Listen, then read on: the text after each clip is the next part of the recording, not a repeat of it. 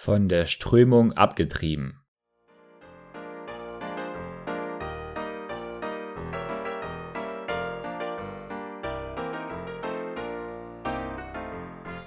Ja, hallo zu einer neuen Podcast-Episode im Christliche Geschichten Podcast. Heute zu einer weiteren Geschichte oder ähm, Begebenheit aus dem Buch In seiner Hand geborgen von Joni Erickson Tada.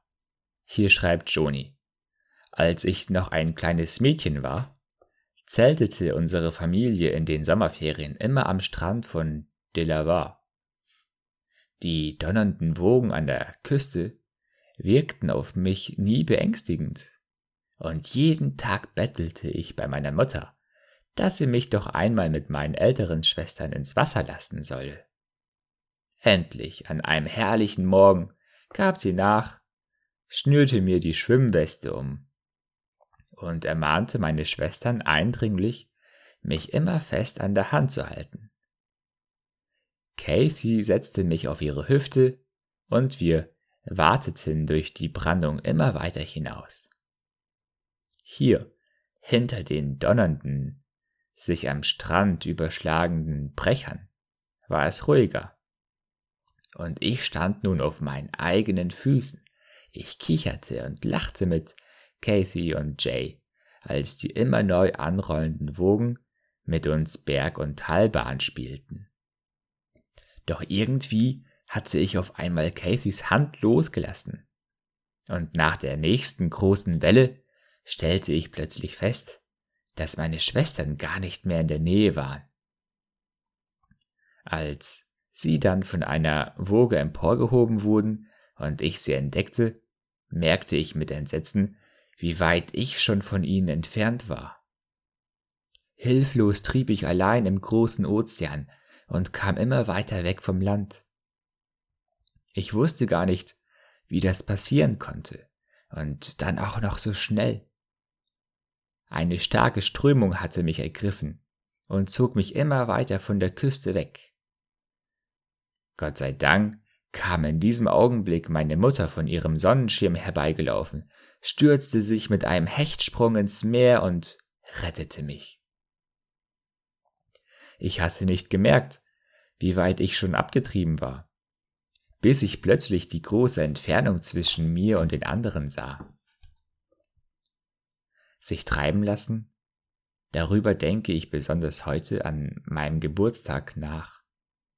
Geburtstage sind für uns ja ganz besondere, persönliche Marksteine, eine Möglichkeit, über das vergangene Jahr zurückzublicken und zu sehen, wie weit wir inzwischen schon gekommen sind.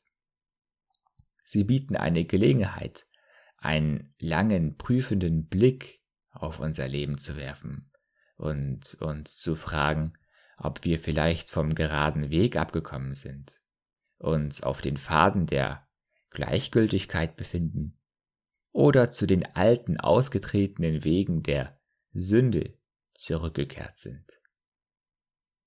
Im Hebräerbrief steht, dass es sich niemand von uns leisten kann, sich einfach treiben zu lassen. Darauf sollen wir desto mehr achten auf das Wort, das wir hören, damit wir nicht am Ziel vorbeitreiben. Hebräer 2, Vers 1. Sich treiben lassen kann gefährlich sein. Immer und überall gibt es Strömungen, die an uns ziehen und zehren. Immer müssen wir flussaufwärts schwimmen, gegen den Strom.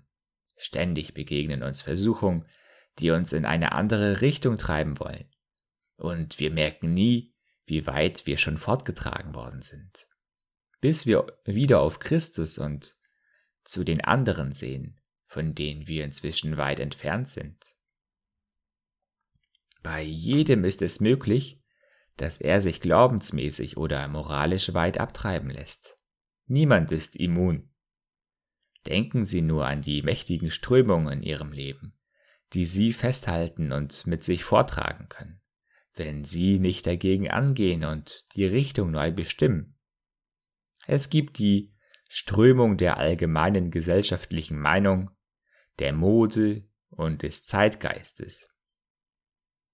Es gibt auch die Strömung der persönlichen Wünsche, die Sehnsucht, das zu tun, was man selbst gern tun will, Sexuelle Begierde ist ein ganz mächtiger, tiefgehender Sog und das Besitzstreben ist ein erbarmungsloser Strudel. Ich bin mir solche Strömungen in meinem Leben sehr deutlich bewusst. Wenn wir ihnen nachgeben, nennt die Bibel das fleischlich gesinnt sein, Römer 8. Aber wenn ich dies letzte Lebensjahr überblicke, meine Ehe, mein Dienst bei Joni and Friends, die vielen Gelegenheiten zu schreiben, zu reisen, zu malen und zu singen, dann erkenne ich, dass ich mit allen Kräften, die Gott mir schenkt, gegen die Strömung weiterrudern muss. Denn ich gehöre durchaus zu den Leuten, die sich leicht treiben lassen, und ich überlasse mich von Natur aus gerne jeder Strömung, die mich mit sich vortragen will.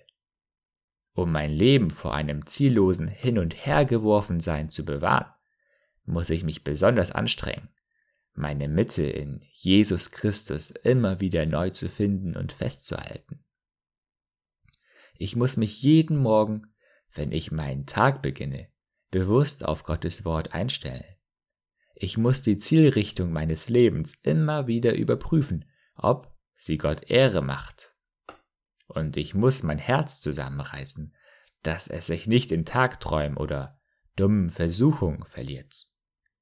Gott zu folgen, das fällt mir nicht so leicht. Und es wird wahrscheinlich nie so sein. Aber heute, an meinem Geburtstag, feiere ich meinen neuen Entschluss, mit dem Ruder nicht aufzuhören und gegen die starken Strömungen anzukämpfen. Und mit Gottes Hilfe werde ich in einem Jahr wieder auf 365 Tage hart erkämpfter und mühsam errungener Fortschritte in meinem Leben mit Jesus Christus zurückblicken können. Rudern wir zusammen mit aller Kraft weiter. Ein Wort zum Festhalten? Jemand hat einmal gesagt, sehe einen Gedanken und du wirst eine Tat ernten. Sehe eine Tat und du wirst eine Gewohnheit ernten. Sehe eine Gewohnheit und du wirst einen Charakter ernten.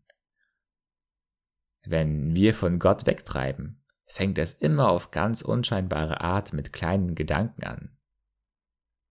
Um den Strom ihres Denkens in Ordnung zu halten, lesen Sie einmal 2. Korinther 10, Vers 5 nach. Können Ihre Gedanken gefangen genommen werden? Wer gibt Ihnen die Macht dazu? Das war ein Ausschnitt aus dem Buch In seiner Hand geborgen.